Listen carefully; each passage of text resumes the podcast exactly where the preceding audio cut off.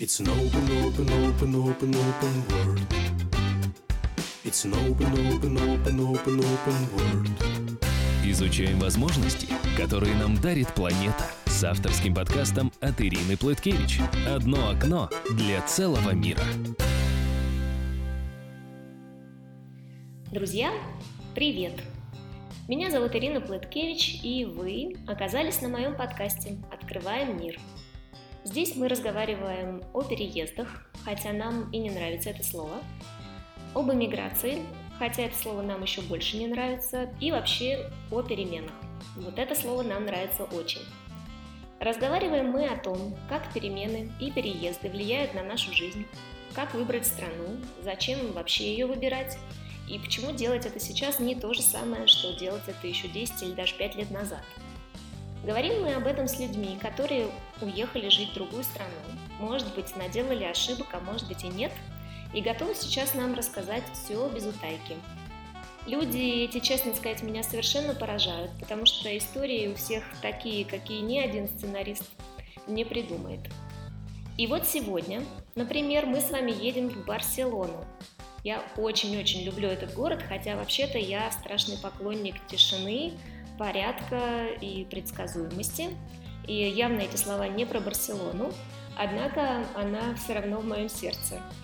И едем мы к Ольге Кавер, маме пятерых детей. Это я поставила на первое место, потому что Ольга, помимо этого, еще директор Международного института репродукции человека ПУЭР – и магистр психологии репродукции человека Барселонского университета, то есть Ольга там училась и обо всем этом нам расскажет.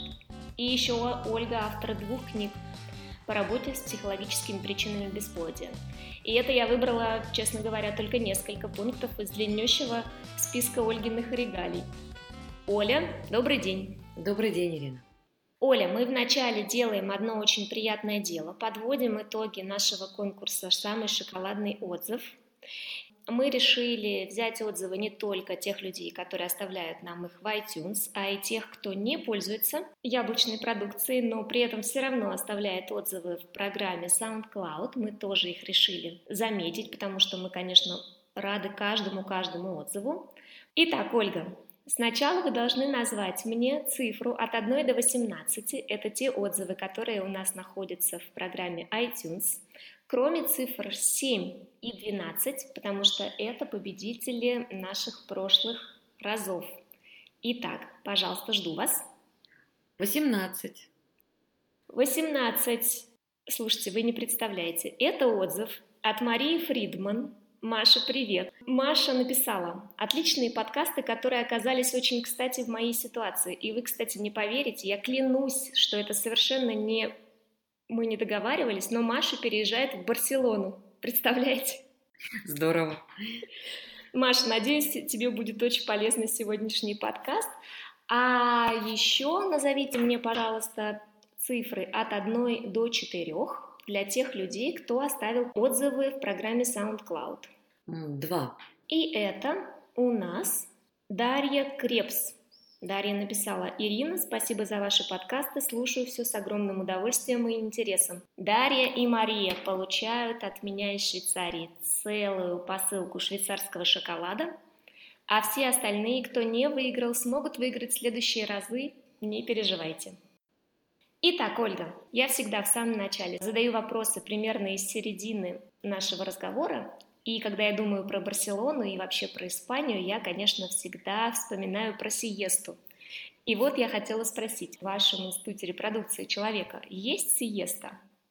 Обычно в нашем институте сиесты как таковой нет, но у нас достаточно график свободный, конечно, а, так как мы работаем часто с клиниками по репродукции – у них как раз часто есть сиеста, и это время, ну, как бы наиболее свободное. Но я, например, время сиеста использую, чтобы пойти в спортзал. Мне как-то очень нравится, когда есть два часа посередине дня, и можно позаниматься спортом и расслабиться в спа. То есть вы эту практику поддерживаете, да? Она вам вы, вы поняли, как ее использовать в своей жизни? Ну, я бы не сказала, что мы так ее поддерживаем. У нас, в принципе, есть диван очень красивый, у нас есть в офисе, у нас очень красивый офис рядом с Арк де Триумф. У нас есть прекрасные кресла, в которых многие могут даже заснуть иногда во время каких-то программ, медитации, потому что они такие шариками внутри можно развалиться и заснуть, в принципе. Но как таковую классическую сиесту мы не поддерживаем, потому что испанцы, именно испанцы, они, ну не каталонцы, да, больше а испанцы, они прямо вот ложатся спать. То есть идут, да, едут домой, ложатся в кровать и действительно спят хотя бы там в течение часа в это вот послеобеденное время. Мы, конечно, прямо вот до такого не доводим, но отдохнуть можно в это время. Отлично. Я спрашиваю, задаю этот вопрос, потому что всегда один из страхов, который ну, у которые есть у людей, которые хотят переехать, это тот страх, что если что-то в стране не нравится тебе, например, то все боятся, что они не смогут с этим как-то жить, да, не смогут как-то встроить это в свою систему. Вот, пожалуйста, Ольга использует сиесту так, как считает нужным. Если ей не хочется спать днем, она не спит. Более того, ее институт работает. Да, то есть в это время можно прийти, э, получить консультацию, то есть это рабочее время для вашего института, да ведь? Да, да, да, конечно. Хорошо. Ольга, тогда возвращаемся в начало. Расскажите нам, пожалуйста, мы всегда просим наших э, героев рассказать немного о жизни до переезда, где вы жили, чем вы занимались, э, что вас радовало, что огорчало. Чуть-чуть расскажите нам о себе. Ну, я родилась в городе Томске. Я вот по стечению обстоятельств сейчас как раз здесь и нахожусь, потому что старший сын заканчивает университет. Вот буквально через несколько дней. После этого я переезжала на самом деле много раз. Я жила, училась, потом работала в Германии. Потом я вернулась, мне как-то вот не пошло, не пошло у меня переехать в Германию, хотя язык был уже в свободном уровне. Потом я переезжала в Сочи, тоже там работала – и только потом я переехала в Москву, где прожила 15 лет. И после этого я уже оказалась сначала на Кипре. Был очень интересный опыт жизни. И после Кипра я переехала уже, как говорится, в Испанию, где нахожусь вот последние, ну, 4 года как бы у меня резиденция, а до этого два года я совмещала две страны. Слушайте, интересно, то есть вы такая легкая на подъем девушка, да, вам не страшно переезжать. Расскажите тогда, почему вы оказались все-таки в Испании? Какие дороги туда привели? Было ли это решение осознанным или это какое-то такое стечение обстоятельств? Что там было? Вот что интересно, вы знаете, что я всегда хотела переехать. То есть у меня было чувство такое, что ну, все равно переезд состоится, хотя Э, не было никаких предпосылок к этому. Что касается Испании, изначально я туда попала вместе со своей подругой. Это была совершенно случайно Барселона, потому что у нас был выбор среди нескольких городов Европы. Ну, собственно, она мне предложила поехать в Европу. Барселона была выбрана совершенно случайно, на том только основании, что так как я занимаюсь психологией репродукции, то там есть гора Монсеррат, да, где есть дева Монсеррат, которая ну, по легенде, да, именно занимается тем, как бы специализируется, что ли, на том, что дарует желанную беременность. И так как много моих клиентов мне об этом рассказывали, мы решили, что да, мы туда поедем. Мы приехали буквально на неделю, я просто вот, сойдя в Барселоне, поняла, что это настолько мое место, намного больше места мое, чем там, Москва, например, или другие места, в которых я жила. И когда я приехала на Монсеррат, я поняла, что просто должна здесь проводить программы, тренинги, которые я и до этого вела, но в других местах. И уже через три месяца состоялся первый тренинг. И, собственно говоря, получилось так, что, видимо, я так хотела переехать, то есть у меня был какой-то, ну, у меня не было возможности, но у меня был внутренний запрос. И я помню, когда был уже второй тренинг в марте, там, по-моему, 2012 года, я ехала на туристическом автобусе, и вот в каком-то месте у меня прямо была такая очень сильная эмоция, что как же здесь здорово жить, как я хочу здесь жить. Спустя где-то 3-4 года я обнаружила себя где-то полтора года назад, стоя на остановке с ребенком. Мы ждали автобус, чтобы доехать до нашего офиса. Что я сейчас последние два года живу где-то в 100 метрах от этого места реально, где это желание у меня возникло. То есть я тогда никак это не соединила, а потом я случайно увидела, что действительно вот этот вот автобус сейчас под, проходит под моими окнами. То есть, где я загадала, там я и оказалась спустя где-то 3-4 года. Поэтому, собственно, желания исполняются, да, то есть это можно в это верить и можно это практиковать. Желания исполняются не то слово, но я знаете, что хочу сказать? У меня я собираю самые такие необычные мотивы для переезда, да, потому что люди переезжают из-за разных причин. И у меня есть такая специальная коллекция. И вот эта история, что вы рассказали про э, гору Монсеррат, она, конечно, сейчас уже туда где-то в топе, там где-то находится, потому что это невероятная история и только подтверждает то, что, конечно, наш, наш мозг работает удивительным образом и приводит нас туда, куда надо, самостоятельно. Ольга, но образование вы получали э, в России, да? Правильно я понимаю? То есть вы приехали уже с имеющимся образованием, с имеющимся бэкграундом, который вы получили в России. Ну да, в принципе, у меня в России было много разных образований, психологическое было уже третье, и я как бы до этого была кандидатом наук, но экономических. У меня было еще два других образования. Но я уже, да, приехала как бы состоявшимся практически психологом. Мне очень помогло, конечно, что я могу работать э, с помощью интернета, то есть могу работать удаленно. Хотя, как говорится, когда я переехала в Барселону, ну просто стали люди приезжать ко мне – на тренинги, которые вот на Монсеррате уже седьмой год проходят, там, или на побережье, или теперь у нас в институте. То есть просто немножко сместилась точка. Теперь с удовольствием приезжают люди, чтобы ну, как-то совместить отдых и полезное времяпрепровождение в Барселону. Да, кстати, это я всегда об этом говорю, что мир на самом деле очень маленький, да, ехать можно куда угодно, мы совершенно не теряем никакой контакт э, с другим миром, и видите, вы только подтверждаете, что люди даже с удовольствием приедут к вам, если вы занимаетесь там вашим любимым делом и в нем успешны. Хорошо, Ольга, вот вы э, приняли решение, как мы понимаем, чуть ли не моментально, да, чуть ли там не в один день. Как развивались события дальше? Мы же не можем, пока мы еще живем в мире, когда мы не можем просто приехать и жить. Что вы предприняли, что вы решили сделать? Немножко таких технических подробностей, если можно, расскажите нам. Вы знаете, что самое интересное, все развивалось очень мистическим способом. То есть первое, что я организовала тренинг, так как до этого я уже там проводила в разных странах выездные программы. То есть через три месяца он уже на Монсеррате состоялся, была первая группа. А мистически почему? Потому что ну, я как-то сразу почувствовала связь с Девой Монсеррат, и все, что происходило дальше, я спросила у нее. То есть я просто в очередной раз к ней подошла, да, там можно до нее дотронуться – и я у нее попросила, потому что я хочу здесь оказаться, я не знала как, то есть любым способом я ей доверилась. А, на втором тренинге как раз так случилось, что произошли события, в общем, такие, что я оказалась, собственно, свободным человеком, то есть я рассталась со своим супругом, совершенно тоже прекрасным человеком, но мы как-то по обоюдному согласию завершили наши многолетние отношения. И буквально через там несколько дней мне написал э, мужчина, испанец э, в Фейсбуке, с которым у нас был один общий друг.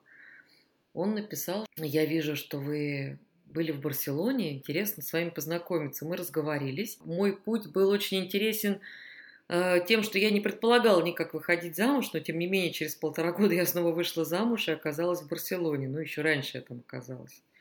То есть мой переезд был, скажем так, через замужество, можно сказать, хотя изначально я приехала на Монсеррат и именно обращалась к Деве, чтобы она мне показала дорогу. Вот было ощущение, что как бы все было организовано таким образом, чтобы все-таки я оказалась в Испании, в Барселоне. Как-то все сложилось, да, вот таким, таким путем. Что вот я вам говорила э, в самом начале, что э, у всех такие истории, что ни один сценарист их не напишет.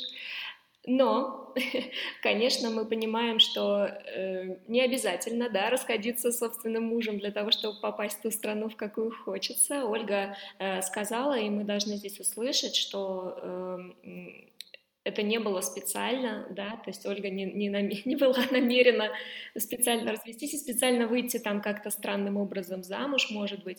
Э, это все случилось естественно, да, и Ольга, в общем, счастлива, правильно?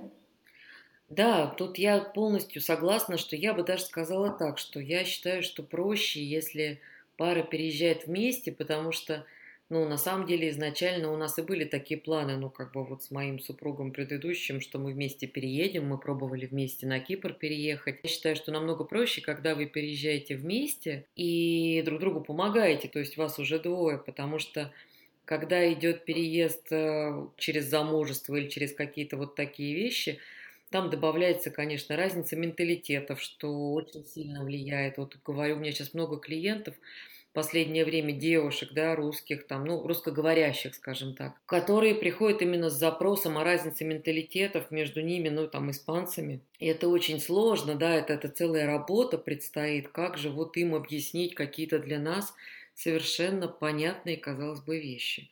Поэтому я считаю, что как раз разводиться не надо, и лучше переезжать все вместе, вы избежите очень большого количества проблем, да, и у меня как бы было два пути, то есть первый я пошла таким образом, но потом как раз мы пошли через создание бизнеса, то есть параллельно. У нас был другой путь, и он оказался самым рабочим, потому что желание быть в Барселоне было настолько сильным, что мы вот создали свой институт, и я бы рекомендовала уж скорее я как раз могу рассказать про все способы, да, потому как у меня очень много друзей, которые прошли все эти пути.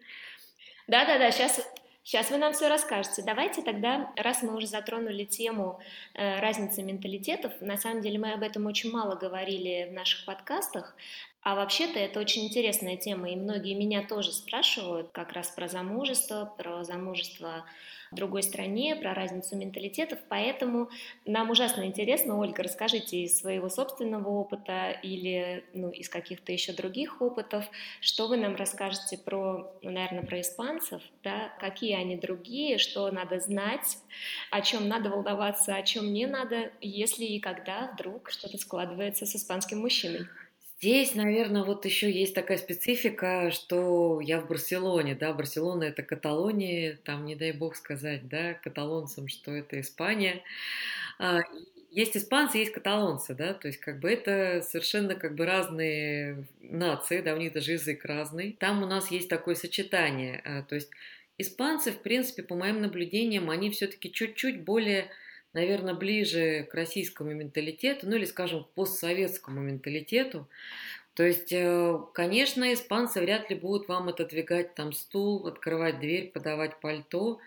Надо объяснять, что, например, там тяжелый чемодан хорошо бы девушке помочь поднять, да. Реально это требует определенного времени, чтобы вот, ну, как бы я не скажу, что всем испанцам, но объяснять надо. Каталонцы, как бы, они еще немножко более дальше, потому что там сейчас очень моден принцип равенства, да, и гвалидат. Мужчины и женщины равны. Очень сильно движение феминисток.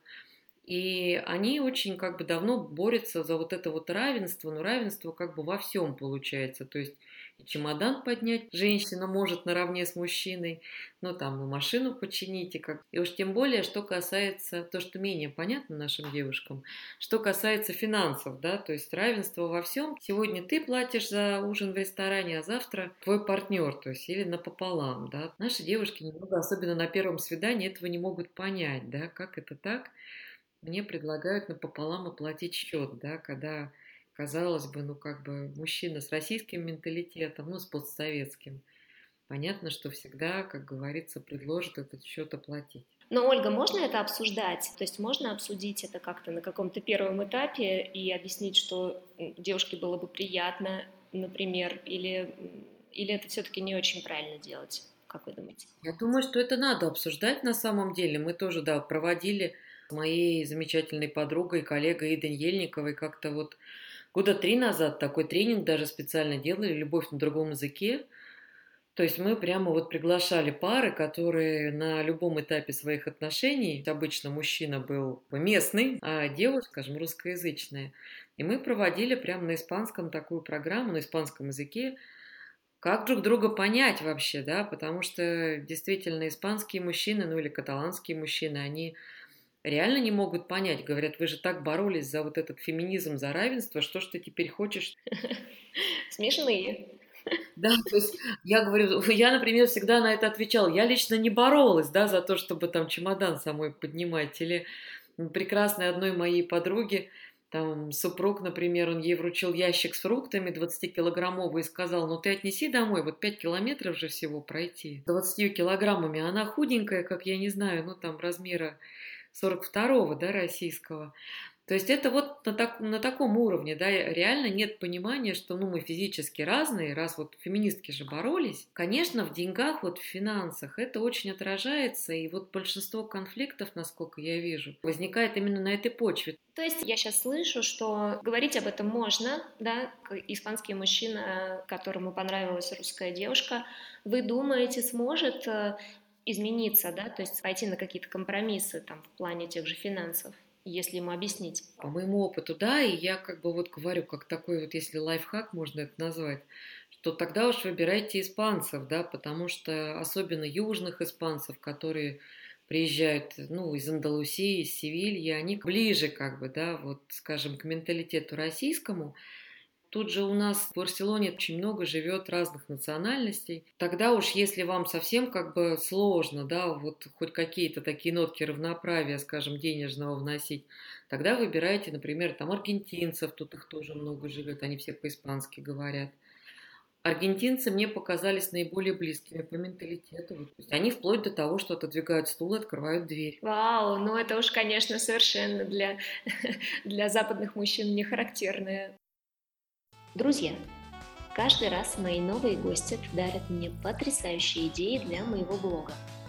Вот Ольга рассказала об испанских мужчинах, и я придумала опросить или даже допросить здесь, в итальянской части Швейцарии, моих знакомых местных мужчин, чтобы они рассказали, что они думают о русских девушках, какие стереотипы есть в их головах о нас – а также согласятся ли они платить за свою русскую подругу в ресторане, если это будет важно ей. Обо всем этом я в ближайшее время расскажу в своем блоге pletkevich.com, а уже сейчас там можно подписаться на рассылку. Рассылки я не очень часто, но постоянно, как я люблю, буду давать саммари того, что происходит в моих многочисленных средствах коммуникации с миром. Так что если вы немного запутались и хотите порядка, вам точно сюда – lutkiewicz.com. Слушайте, ну очень интересно, но я могу подтвердить, я живу в итальянской части Швейцарии, здесь у меня хоть и швейцарцы, но такие почти что итальянцы, они очень открытые к общению, всегда говорят комплименты, всегда машут руками и говорят, что ты звезда его сердца. Но, конечно, ни о каком, никакой оплате э, быть не может. И даже у меня была интересная, смешная, вернее, не интересная, а смешная история, когда я проходила мимо бара, и там был какой-то выпивший молодой человек, приглашавший меня зайти выпить с ним, значит, э, пиво, а это наш местный бар тут у нас дома, и уже меня знают, соответственно, все эти бармены и э, ну, люди, которые там работают, они сказали, она русская, и он тогда сказал, а, русская? Ну, тогда я заплачу. То есть он изначально он приглашал меня выпить пиво за мой собственный счет. Это правда, но вот эти принципы равноправия, конечно, распространяются не только на отношения, да, а и на бизнес, и на обучение, и на всю-всю политическую, общественную жизнь. Тут мы должны, конечно, тоже понимать, и каким-то вещам, возможно, мы можем потерпеть или привыкнуть, потому что мы получаем преференции в другом. И вот об этом другом давайте чуть-чуть поговорим, давайте расскажите нам про свой бизнес, когда вы решились на его открытие, и как все это было, какие вы прошли этапы, что вы сделали, насколько тяжело или легко это делать именно в Испании. Ну, идея у меня была давно, в принципе, организовать свой институт, потому что вот за более чем 10 лет работы как-то выкристаллизовалась моя методика работы с психологическим бесплодием, с причинами бесплодия именно через психологию. Где-то три года назад я предложила одной из моих подруг, уже раньше это была моя ученица, она закончила годовую школу тренеров у меня, ее зовут Наталья Исаева, предложила вместе открыть бизнес в Барселоне. Наталья тогда э, жила в Москве, но ее очень заинтересовало мое предложение, потому что она знала мою методику, она сама обучилась по ней, и она как-то в меня поверила, за что ей очень благодарна. Но мы с Натальей вдвоем решили, то есть обговорили, сделали бизнес-план. Очень хорошо, когда, вы знаете, в Барселоне хоть и большая русская диаспора, но многих знаешь, да, у меня одна прекрасная из моих клиенток, уже подруга теперь, с которой мы когда-то работали, и, в принципе, ну, как говорится, она получила те результаты, которые она хотела – у нее в Барселоне есть фирма по иммиграции, мы обратились именно к ней, естественно. Помогли организовать все документы. Э, мы делали общество с ограниченной ответственностью. Столкнулись единственно с тем, что в Барселоне э, я пыталась амалогировать свой диплом российский, но как раз в этот год э, психолога именно вышел новый закон, что ни адвокатам, ни медикам, ни психологам, ни архитекторам больше дипломы не амалогируют в Испании. То есть мне сказали, как говорится, что нас даже не интересует ваша вот эта магистратура университета Барселоны. Идите, получайте, ну, четвертое высшее образование в моем случае. Ну, то есть по новой идите все четыре года учитесь, и тогда, как говорится, будете психологом. А психологи приравниваются к медикам, то есть есть коллегия психологов, надо получать свой номер. И, соответственно, мы не могли даже сказать, что я психолог и организовать психологический институт – Сложность была в том, что, собственно, мы тогда организовали как бы институт как посредники. Ну, как бы мы приглашаем из России людей, которые хотят пройти процедуры э, вспомогательных репродуктивных технологий, ТЭКО и так далее, то есть как бы родить ребенка, так как в Барселоне технологии намного лучше, однозначно, ну, как говорится, я вижу просто по себе, так как я от университета проходила практику длительную в клиниках, то есть я прям там работала, в операционных стояла, и аппаратура, и врачи ну, совершенно другого уровня. Мы организовали институт, как мы помогаем людям пройти процедуру ЭКО в Испании. Просто мы не называем меня психологом, но, как мне говорили мои испанские друзья, говорят, ну напиши на табличке, что ты бруха де фертилидат, это в переводе ведьма фертильности. Когда они посмотрели, как я работаю, они сказали, ну мы подозревали, что ты ведьма, теперь мы в этом уверены. Ну, мы вот так и написали, конечно, не ведьма, я шучу, да, но как коуч, например, он не амалогируется, да, можно написать там коуч репродукции, пожалуйста, можно, как говорится, работать. Хорошо, я поняла. То есть сложность, как я услышала, была только вот э, с дипломом, а э, сами все процессы сколько времени заняли, вот все эти юридические? Ну, где-то полгода получается, потому что сначала, да, мы ходили к нотариусу, все подписывали, так как нас двое учредителей, да, я и Наталья. Потом мы, соответственно, оформляли документы. В принципе, конечно, в Испании, ну, достаточно сильна бюрократия, и мы работаем с фирмой бухгалтерской. Вот они нам оформляли еще месяца три, наверное, документы до того момента, пока реально можно начать работать. То есть всего как бы там три месяца там мы писали бизнес-план, потом от подписания документов, ну как бы официального до открытия, да, там всех счетов и так далее, еще три месяца где-то прошло. А у вас был предпринимательский опыт в России или в какой-то другой стране? Вы можете сравнить с чем-то? Да, конечно. У меня больше 10 лет назад, э, точнее, в течение 10 лет было в Москве рекламное агентство, мое лично. То есть я очень долго работала, 17 лет в маркетинге, до того, как стала психологом. То есть это вот как бы у меня была такая перемена в жизни. Я могу, конечно, сравнить э, в каком плане. Ну, в Испании, конечно, намного строже с налогами, да, налоги намного выше. Все очень четко, и все автоматом просто с тебя снимается, никто не ждет, пока ты заплатишь, просто берут и снимают со счета, да, организации. Конечно, я бы рекомендовала изучать законы, что вот мне, например, очень тяжело дается. Спасибо, что у меня есть партнерша по бизнесу, которая вот эту бизнес-часть все-таки больше закрывает, а я с радостью ушла именно в свою работу, то есть я создаю продукт, да, я пишу книги, я работаю с клиентами, да, я, соответственно, провожу программы, и вот эта энергия, в которой я работаю, она немножко с бизнесом не совмещается, ну, как это совсем другое, да. Ну вот интересно э, ваше мнение тоже послушать, потому что на самом деле очень много, ну и моих знакомых, и вообще девушек, конечно, таких творческих профессий и таких самостоятельно творческих, они как раз и боятся, что, знаете, они приедут, и там э, жесткая рука капитализма задушит э, все их вообще надежды и порывы. Я хочу вот что спросить, насколько вы думаете, государство или э, ну, какие-то государственные органы, насколько в них можно обратиться за советом, за вопросом. Все-таки российские органы у нас такие не очень приветливые, да, ты, э, прежде чем пойти в налоговую, не знаю, валерьянки нужно попить. А насколько в Испании вот э, есть с этим отличие? Можно просто прийти посоветоваться, спросить что-то, узнать, вы знаете, самое смешное как раз, что можно, ну, в смысле, я вспомнила свою сразу историю, которая меня очень веселила, я что-то очень переживала. Здесь каждый год надо сдавать э, при определенных условиях декларацию о доходах, да, причем каждый ее сдает сам, по идее. Но там очень сложно разобраться.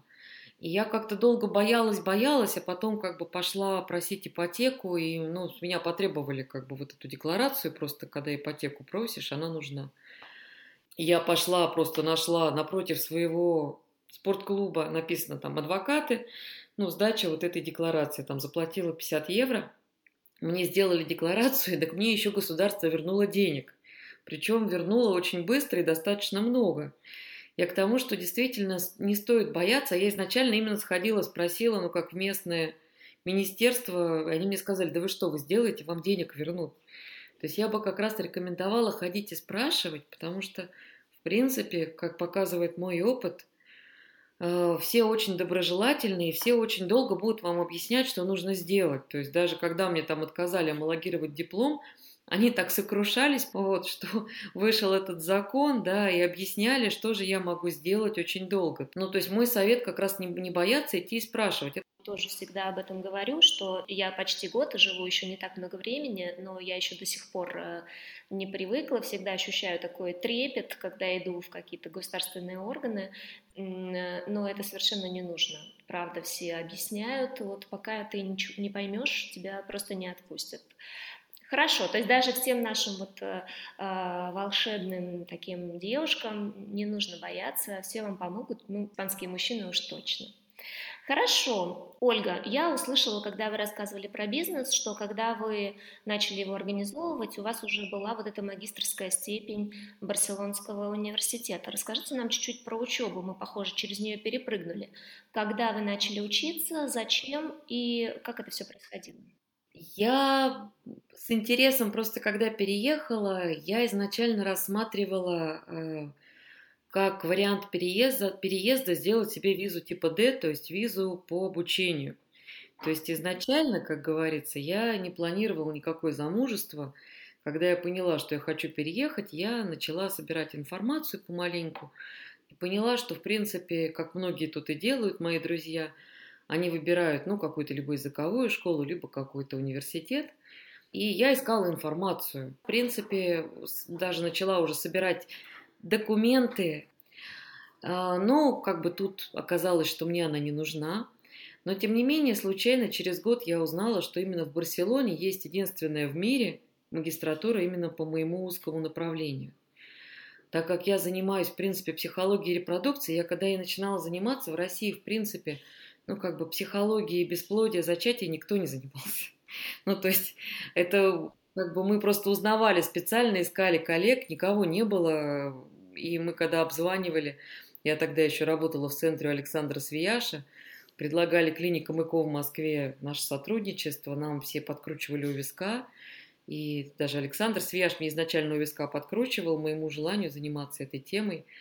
А, потому как он говорил, что никто этим не занимается в сфере психологии. И, соответственно, когда я обнаружила совершенно случайно, ну, я считаю, что много не случайно, да, у нас все происходит, что в Барселоне есть двухгодичная магистратура, тем более в университете Барселоны, то есть старейшем университете, в одном из старейших университетов Европы, именно магистратура по психологии репродукции – я, конечно, заинтересовалась, хотя на тот момент, ну, я только-только начала по-испански говорить. Первые полтора года я говорила по-английски, включая мужа там, и так далее. Потом я просто сказала ему, что если ты не начнешь со мной говорить по-испански, ну, мы с тобой так и не сдвинемся с места.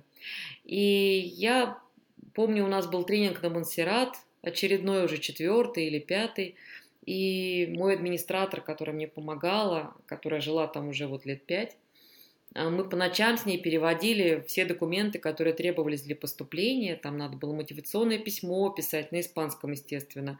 Резюме. Мы на полтора часа искали с помощью Google, как же будет трени- тренер личностного роста, например. Не спортивный тренер, да, который нам постоянно подсказывал Google. И когда мы это все послали, мне все-таки там полгода рассматривали документы, и потом говорят, приходите на собеседование. А я понимаю, что я как бы говорю, конечно, по-испански, но не говорю настолько, как бы, чтобы прособеседоваться, да. И я шла, честно говоря, с таким, как бы, ну, со страхом, да, каким образом я смогу вообще это собеседование пройти. Но оказалось, что внезапно я говорю по-испански. Меня было даже сложно остановить. В общем, меня приняли в эту магистратуру, но было довольно сложно два года учиться, потому что, во-первых, надо было каждые два месяца писать курсовую работу, сдавать тесты. Все это письменно. Письменного языка у меня не было никакого. И я все отдавала на проверку переводчикам. То есть я каждый раз платила переводчикам, иногда просто перевести даже с русского, когда я понимала, что ну, я вообще это не напишу, потому что лексика была очень сложная, это лексика медицинская. Но под конец я начала писать, и, в принципе, я воспринимала вот эти два года, у меня были как такие интенсивные, такие стрессовые языковые курсы. Единственное, что мне разрешили на каждом модуле, то есть просили преподавателей – это были просто, ну, такие преподаватели высшего уровня, конечно, все были врачи, все практики, там, владельцы клиник ИКО, там, что мне разрешили записывать на диктофон. То есть, как бы наши директрисы, они говорили, что можно Ольга будет писать лекции, потому что вот она русская. И скидок как бы не было на то, что я русская, а других, да, то есть мне разрешали записывать просто, чтобы я могла переслушать, если я что-то не пойму на испанском, то я могу, как говорится, это еще раз послушать. Но э, профессионально вы получили от этого обучения что хотели, да? Это было не зря все? Да, мне было очень интересно сравнить, потому что я до этого уже работала 10 лет в этой теме. Мне было интересно сравнить, как здесь. Самое полезное, наверное, для меня было то, что вот была медицинская часть очень глубокая, то есть по факту нас как медиков почти готовили э, в плане ЭКО. И, конечно, практика. Я в Сан-Себастьяне ее проходила в клинике Кверон. Я сейчас пишу книгу как раз про психологию ЭКО. Было очень важно. Ну вот буквально сколько там, 40 часов операционной я простояла. Каждый раз мне каждый врач объяснял детально, что он делает и как это все происходит. Это, конечно, мне очень много дало. А, ну вот в плане понимания процессов, как бы тонкостей всех. Поэтому да, конечно, и очень много знакомств получилось как бы очень полезных, когда там читает там один из лучших в мире андрологов, например, лекцию, да, там Анна Пучверт, и ты потом можешь обратиться к ней напрямую, да, вот там есть имейл ее, просто очень полезное знакомство, вот я бы сказала, с университета Барселоны, это вот очень важно. Это, кстати, мне кажется, надо про все, э, по, по крайней мере, европейские э, высшие учебные заведения сказать, что очень открытые преподаватели всегда готовы готовы прийти на помощь, всегда готовы дать контакты. Вы, конечно, получаете невероятное количество знакомств, ну, при условии того, что вы тоже открыты и готовы спрашивать, готовы вот это все узнавать. Это правда. Конечно, про преподавателей можно просто писать отдельные статьи. Э, поэтому не бойтесь э, ехать или учиться за рубежом. Это очень полезно для вашего будущего, даже если вы не останетесь э, в этой стране, это все равно крайне полезно. Ольга, я слышу, у вас, конечно, потрясающая тема и работы, и вашей профессиональной сферы, наверное, чуть ли не впервые э, я жалею, что мы здесь говорим о переездах, потому что я думаю, что будет очень много вопросов э, и про вашу профессиональную деятельность. Мы тогда оставим ваши контакты, чтобы интересующиеся могли напрямую обратиться и все узнать. Я хочу спросить вот что. Как раз вы заговорили про контакты, про общение. Есть еще один э, известный страх, что вы потеряете все свои связи, не сможете общаться, вас бросят все ваши подружки, друзья, в общем, вы останетесь изолированная. Как это сейчас происходит у вас? С кем вы сейчас общаетесь? Это больше русскоговорящие или уже у вас есть э, испанские друзья? Как вот сейчас это общение происходит? Потеряли ли вы что-то или наоборот, может быть, что-то приобрели? Знаете, очень интересно у меня происходило, потому что первые два года практически у меня не было русских друзей в Барселоне. И, э, ну, просто я жила чуть-чуть подальше по побережью на Коста-Брави. И так интересно, что в основном я как раз общалась с испанцами, потому что, если говорить как раз про интеграцию, я так получилось, что очень люблю танцевать и всю жизнь танцевала. И я пошла танцевать фламенко. О, класс. Танцевать как раз, ну, в испанский коллектив, и там была еще одна блондинка, как и я, как говорится. Вот было двое, и наша преподавательница, она всегда очень гордилась на всех конкурсах, мы там очень много выступали, что у меня даже русские танцуют, то есть она прямо вот у нее как бы затанцуют все, да, когда у меня приезжали группы, э, я ее просила, она даже для моих групп проводила несколько классов, то есть они там учились танцевать северьянос, мы потом на ярмарку апрельскую прямо ездили, они покупали себе юбки, моей группы, ну, русских, естественно, людей, да, и мы там, там танцевали тоже. И у меня были все друзья как бы оттуда, то есть там выходишь на набережную, и с тобой все здороваются, да, все вот кто там танцевал. Ну, это было полгорода почти, то есть там город был очень маленький. Но я практически как-то очень мало общалась. А потом я переехала в Барселону, даже до этого, и у меня началось как раз вот вливание в такую русскую диаспору. И сейчас, конечно, у меня огромное количество именно русскоязычных друзей, подруг – то есть очень часто со мной там просто здороваются, говорят, а вы Ольга, да, мы где-то садимся в кафе, ко мне подходят ну, на русском, говорят, а вы Ольга. Я говорю, да, я Ольга. Ну, я не знаю человека, говорит, а мы с вами дружим. Например, у меня был очень смешной случай, ну и приятный на Монсеррате, когда, э, ну, я там всегда покупаю какие-то сувениры. И вот где-то полтора года назад я в книжном магазине на Монсеррате покупаю какие-то там блокнотики, сувениры. 15 минут мы общаемся, ну там все продавцы очень любят поговорить, на испанском общаемся с продавщицей. Потом я даю карточку заплатить, она смотрит на имя и на русском, на чистом мне говорит, так вы Ольга, мы же, говорит, с вами дружим на Фейсбуке. Я, говорит, еще думаю, лицо знакомое. Но, оказывается, Наташа там работает вот на Монсеррате в магазине, и мы каждый раз теперь я к ней захожу, мы обязательно поболтаем, поздороваемся. Точно так же там в, в аэропорту подхожу, да, и мне говорят, а вы, Ольга, Здоль, там хорошего полета, да, то есть сразу же не поймешь даже, ну, подозреваешь, что это девушка русская, или там где-то на площади к тебе подходит иногда. То есть у нас, в принципе, большая диаспора, но как бы все друг друга знают, и когда хоть как-то проявляешься. Я, кстати, не скажу, что я прям как-то сильно проявляюсь, только со стороны работы, со стороны института в основном. У нас есть свои группы на Фейсбуке, да, где мы как-то вот активно общаемся, и, конечно, когда мы пересекаемся на э, каких-то мероприятиях, у нас их довольно много в Барселоне, практически каждую неделю есть что-то вот для русскоязычных, ну, мы знакомимся.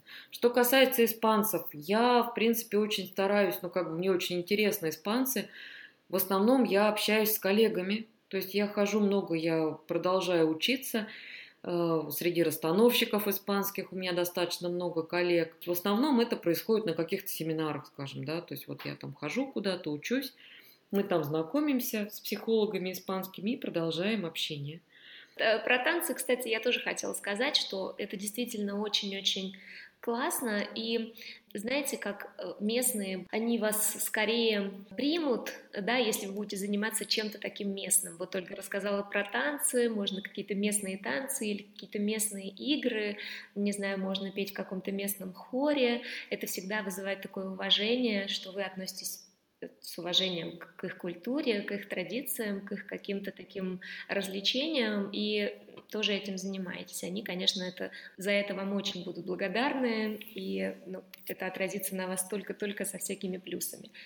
Ольга, а вот скажите, у вас есть какая-нибудь испанская подруга? Я просто хочу еще про разницу между женщинами э, узнать, если вы можете рассказать нам. Ну вот именно прям испанской подруги, наверное, у меня нет, вот именно близкой, да, конечно, есть знакомые. А, особенно вот с университета, да, то есть мы учились, они, ну, мы можем друг другу обратиться, что-то подсказать профессионально, или они могут там за какой-то помощью ко мне обратиться, то есть у нас хорошие были отношения, а, у нас было всего 10 человек в группе, был один мальчик только, ну, как мужчина один, психолог, остальные, как бы 8, кроме меня, были девушки, и, в принципе, с ними сохранились такие теплые отношения. Вот у нас разная психология у меня, вот ощущения такие. Хотя, вы знаете, вот иногда э, я, когда была на каких-то интенсивах там расстановочных, там делаются работы в центре, и я, например, себя намного больше узнавала в какой-то истории мексиканской девушки. То есть вот просто один в один про меня как будто рассказывают. Или мужчины испанского, да, то есть настолько это близко, что я очень усомнилась в разнице психо- психологии наших, да.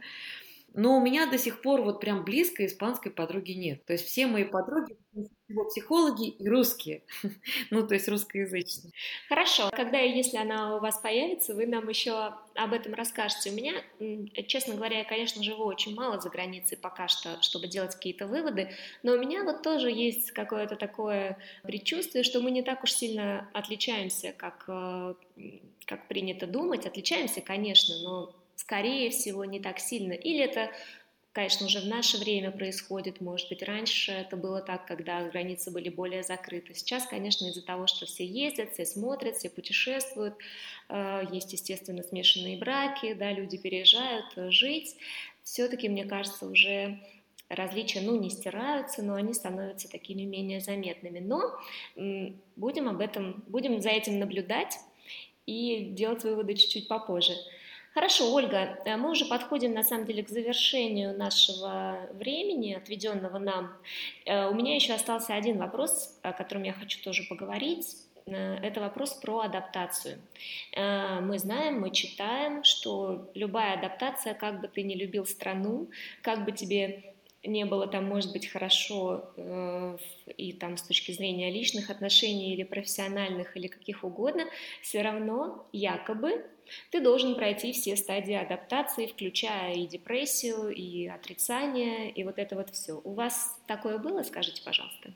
Да, конечно. Тем более я прекрасно понимаю, как психолог все эти стадии были совершенно разнообразные вещи, и депрессия, и апатия, и так далее. И я думаю, что моя адаптация на самом деле не завершена, то есть я думаю, что еще я в процессе. По крайней мере, я так это оцениваю. И если вот говорить о том, чтобы я для адаптации посоветовала, ну, я так сразу как бы как, как психолог, да, профессиональный, из опыта сказала бы, да, что очень важно, конечно, вот типа как танцевать фламенко, да, э, делать какие-то шаги навстречу культуре, да, то есть пробовать ее понять. Конечно, нужна поддержка. Вот мне очень нравится, мои коллеги в Барселоне проводят группы, да, вот поддержки. Я тоже когда-то проводила обращаться к психологу, например, да, если есть какие-то сложности, это очень, правда, помогает, да, то есть помочь вот с этой адаптацией, разобраться, что происходит. Иногда помогает даже то понять, что, что вы не одни такие, да, что это все проходят, но ну, просто в разном э, ритме. И действительно идти в культуру. Вот мне тут недавно, я сейчас вот жду гражданства, ну, у меня в процессе уже год, там просили, например, подгрузить вот, ну, подтверждающий вашу адаптацию в обществе. Я хотела им загрузить фотографию в костюме фламенко, знаете, такая блондинка с цветком и с гребнем в волосах, но я уже подумала, что это будет смешно, конечно, выглядеть. Но я им загрузила водительские права. Да, это, кстати, отдельная история, как я сдавала с 20-летним стажем в России вождение, да, сдавала на права, потому что права россиян не меняют в Испании я год ходила на курсы, которые тоже для себя объяснила как языковых. Я, например, подгрузила тоже, я два раза ходила путь Сантьяго, это путь паломников, который вот в Испании проходит. И вот это, я так понимаю, испанцы очень ценят, да, то есть если вот говорить о том, как вот знакомиться с испанцами, на какой почве с ними находить общий язык, кстати, вот в Каталонии это не столько фламенко, как если сказать, что ты прошел путь Сантьяго, то у них сразу столько вопросов, и, например, мой муж, он всегда очень гордился этим. То есть сами испанцы, как говорится, ну, считают обязательным пунктом твоей жизненной программы этот путь пройти.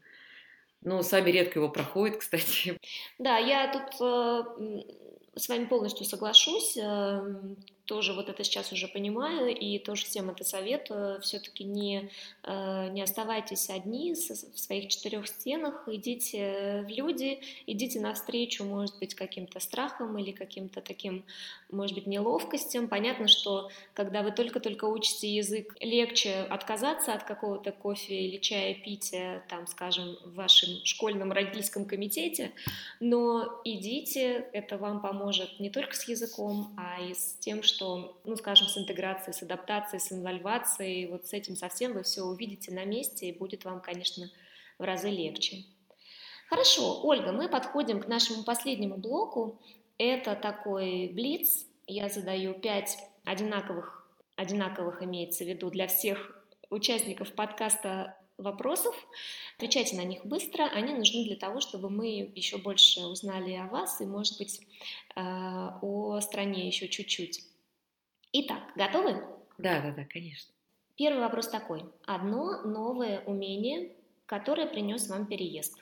которое вы бы не получили, если бы не переехали? Пойти в университет учиться, в один из старейших университетов Европы без знания языка. Но с минимальным знанием языка. Вот, наверное, это было такое умение, да, как вот с этим обходиться что просто больше с ним, наверное, ничего не может сравниться. Да, я э, согласна, что, конечно, переезд очень-очень качественно влияет на ну, работу, в том числе мозга, именно потому что вам приходится быстро учить язык, и вот это вот действительно быстрая перестройка вашего мозга с одного языка на другой, перевод.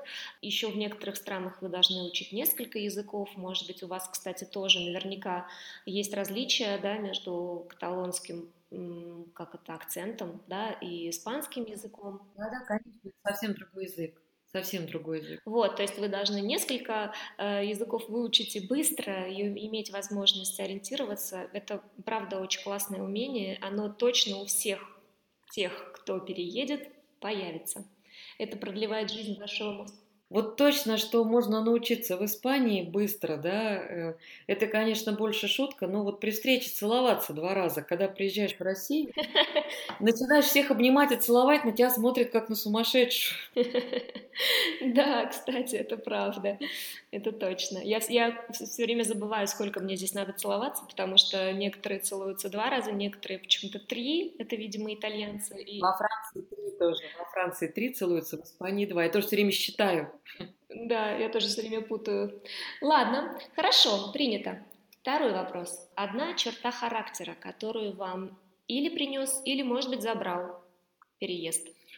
Но я думаю, принес больше открытости, потому что просто испанцы намного более открыты, и ты действительно можешь э, не стесняться что-то спрашивать. Там, я бы в Москве 20 раз подумала у кого-то что-то спросить, а в Испании тебе долго будут объяснять, поэтому я думаю, что больше открытость, как ни странно, мне принесла Испания.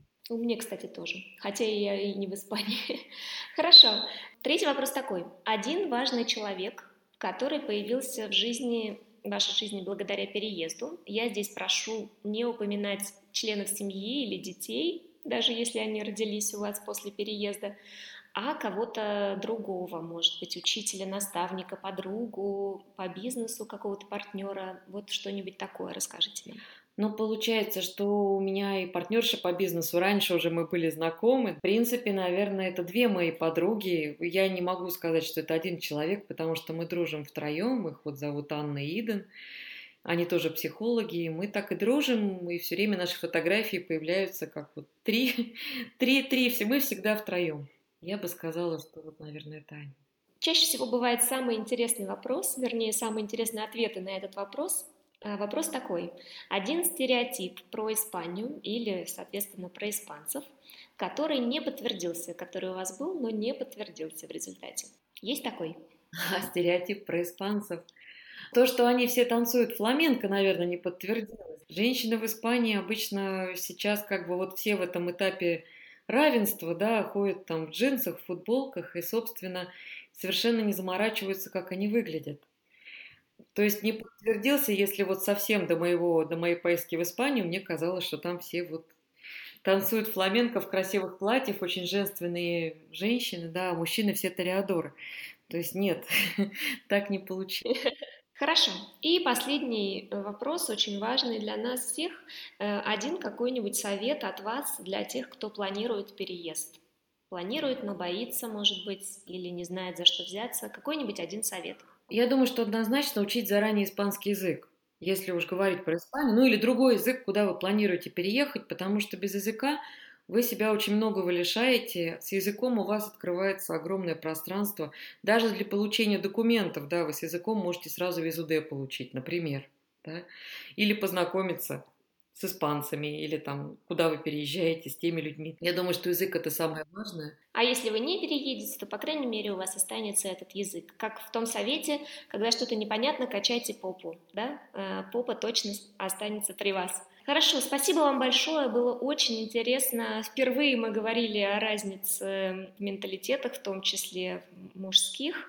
Я думаю, что это крайне интересно, и я ожидаю много вопросов по вашей профессиональной деятельности, так что готовьтесь. И спасибо вам большое. Спасибо, было очень приятно общаться. На все вопросы с удовольствием отвечу. До свидания. До свидания. А с вами мы опять не прощаемся, потому что ура, ура! По многочисленным просьбам едем на следующей неделе в Германию. Многие просили Германию, и всю нашу дружную компанию примет у себя Лия Смекун, автор и организатор бизнес-мероприятий для врачей и медицинского топ-менеджмента. Лия живет в Гамбурге, туда мы и поедем. Оставайтесь с нами, здесь открывается мир.